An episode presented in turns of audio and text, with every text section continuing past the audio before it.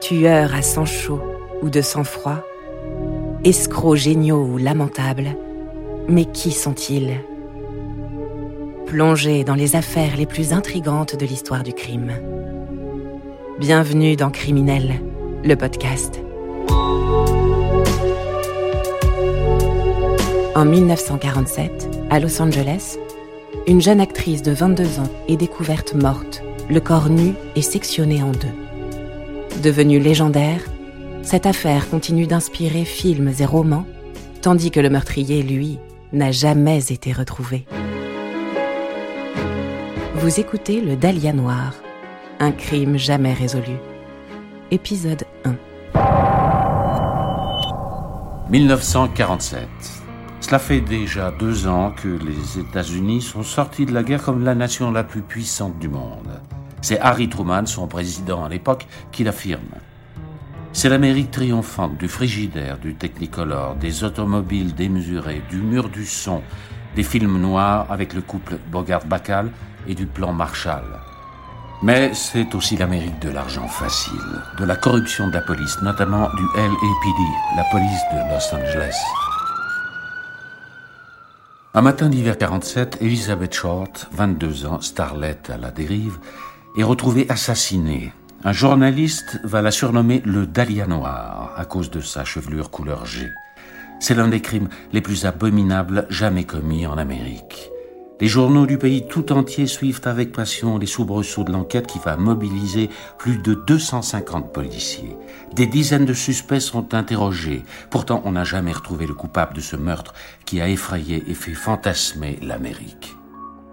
Dans son roman le Dahlia Noir, James Elroy tissait un impressionnant portrait du Hollywood des années 40 et imaginait la solution de ce crime. Aussi incroyable que fut la version d'Elroy, elle allait être dépassée par la réalité. Je m'appelle Steve Odell, aujourd'hui à la retraite. Je suis un ancien du LAPD, département des homicides, où j'ai travaillé ici même à Hollywood pendant 24 ans. Ce soir, je vous emmène dans une incroyable aventure. Steve Odell entre au LAPD en 1963. Il fait d'abord cinq ans comme flic de patrouille dans les secteurs de Wilshire, Van Nuys et Hollywood. En 69, Steve Odell entre au bureau des inspecteurs. Il va atteindre la catégorie 3, la plus haute, en 83. Il termine chef des inspecteurs des homicides en 86. Durant sa brillante carrière au LAPD, Steve Odell suivra près de 300 dossiers de meurtre. Le lundi 17 mai 99, Steve Odell reçoit un appel. Il est une heure du matin. Il apprend que son père, le docteur George Odell, vient de mourir d'une crise cardiaque à San Francisco à l'âge de 92 ans. Se rendant sur place, il se remémore ce père qu'il a peu connu le jeune chroniqueur judiciaire, le chirurgien méticuleux, le psychiatre dominateur, enfin ce génie des affaires qui avait abandonné femme et enfants pour gagner l'Asie en 1950. Cet homme incroyable aux quatre vies successives, c'est George Hill Odell.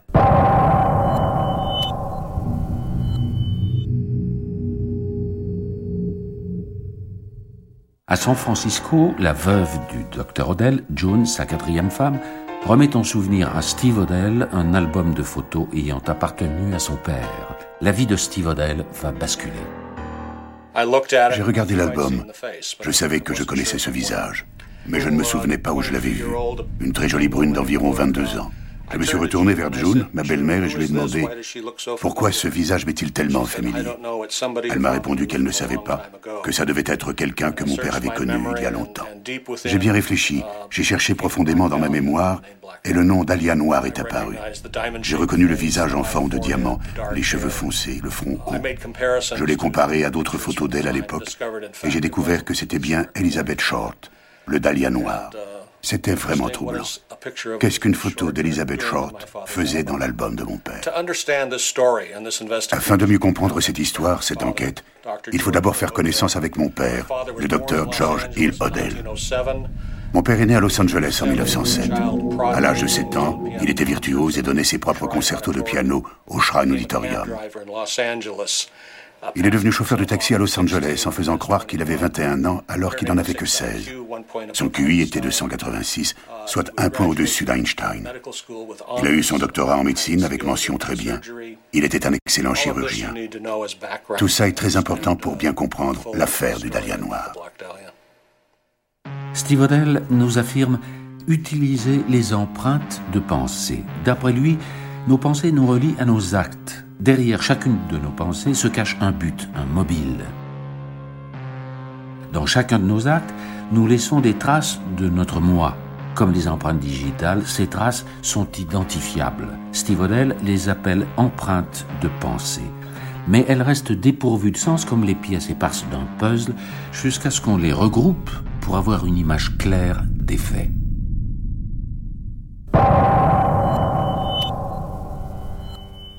En 1945, le docteur Odell fait l'acquisition de la célèbre maison Soden, construite par le fils du grand architecte Frank Lloyd Wright, dans Franklin Avenue, en plein cœur d'Hollywood. Cette étrange bâtisse classée monument historique compte parmi les plus inhabituelles par son architecture avec ses voûtes de pierre, ses longs couloirs, sa vaste cour, sa grande piscine dans son centre et ses pièces cachées, on dirait un décor tout droit sorti des films du Hollywood des années 30. Derrière ces hauts murs, c'est une forteresse impénétrable en plein cœur d'un des quartiers résidentiels de Los Angeles. Steve Odell y passera cinq années de sa vie d'enfant. Cette maison incroyable que tout le monde appelait la Franklin House fut pour lui un véritable repère des mille et une nuits. Pour d'autres, ce fut la maison de l'horreur.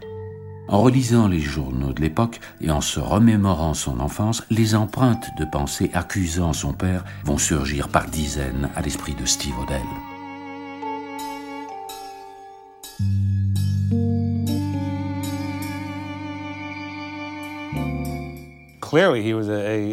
Clairement, c'était un aventurier du sexe. Paul Titor, journaliste d'investigation au Los Angeles Times. Obsédé par les femmes. Il faut comprendre que mon père était un sadique. Steve Odell, ancien inspecteur à la police de Los Angeles. Man Ray, John Huston, George Odell, ils étaient tous sadiques et ils vénéraient l'œuvre du marquis de Sade. Ils pensaient que les femmes existaient seulement pour leur plaisir et ils les traitaient comme telles. Nous savons qu'il faisait des orgies avec Man Ray et John Huston. Ils utilisaient les femmes comme des objets. À ce trio maléfique, il convient d'ajouter le sculpteur Fred Sexton, copain de lycée de John Huston, qui lui commanda la statuette du faucon maltais. Tamar, ma demi-sœur, a fait une fugue à 14 ans. Elle s'est fait arrêter par la police et elle a révélé qu'elle avait eu des relations sexuelles avec son père.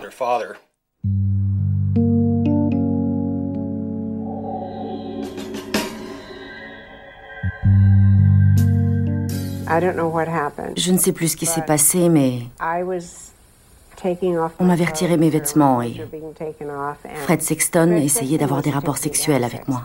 Tamar Odell, fille du docteur Odell. Mon père était foudrage et il a jeté Fred hors de la chambre.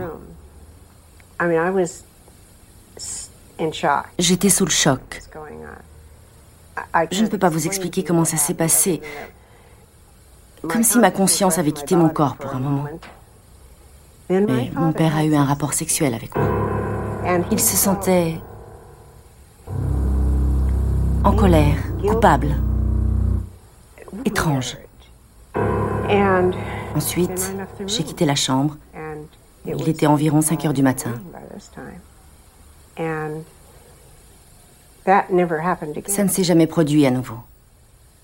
Et je suis tombée enceinte.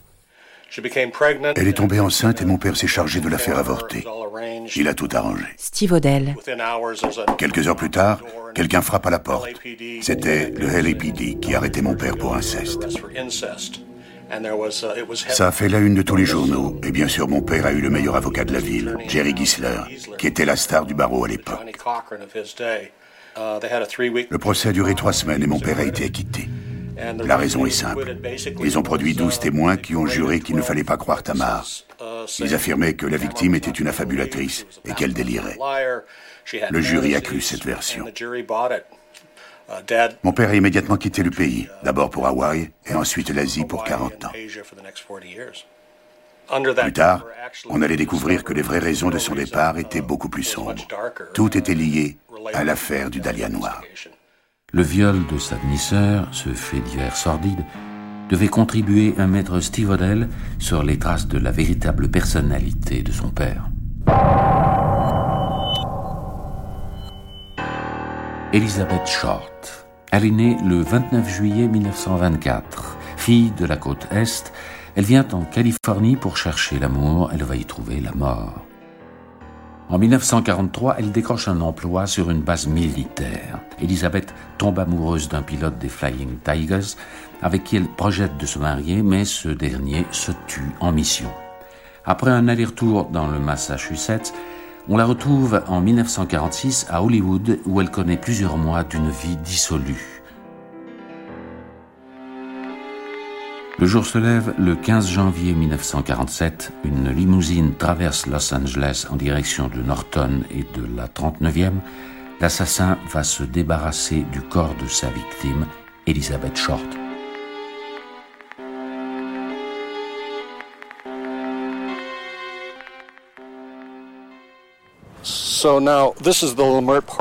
Nous sommes à Limert Park, à Los Angeles, à 11 km au sud d'Hollywood, dont vous pouvez voir l'enseigne là-bas au loin. Un matin très froid, le 15 janvier 1947, une jeune femme se promène avec sa fille de 3 ans sur le trottoir ici. Le reste n'est qu'un terrain vague. En regardant dans cette direction, elle voit quelque chose d'effrayant. Un corps nu, mutilé, allongé, les bras au-dessus de la tête, comme ça.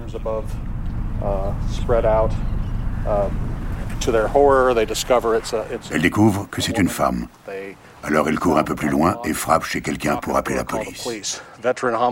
Celle-ci arrive sur place. Ils trouvent le corps de cette femme et ils sont horrifiés car ils n'ont jamais vu une scène pareille. Une femme brutalisée, torturée, coupée en deux. À cet instant, l'enquête commence.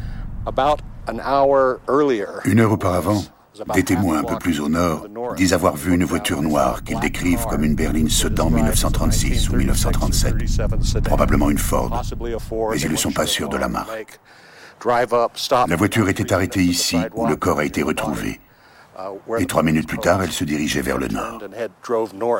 environ 5 km au nord, juste à la moitié du chemin entre ici et notre maison, la Franklin House, on a retrouvé le sac et les chaussures de la victime.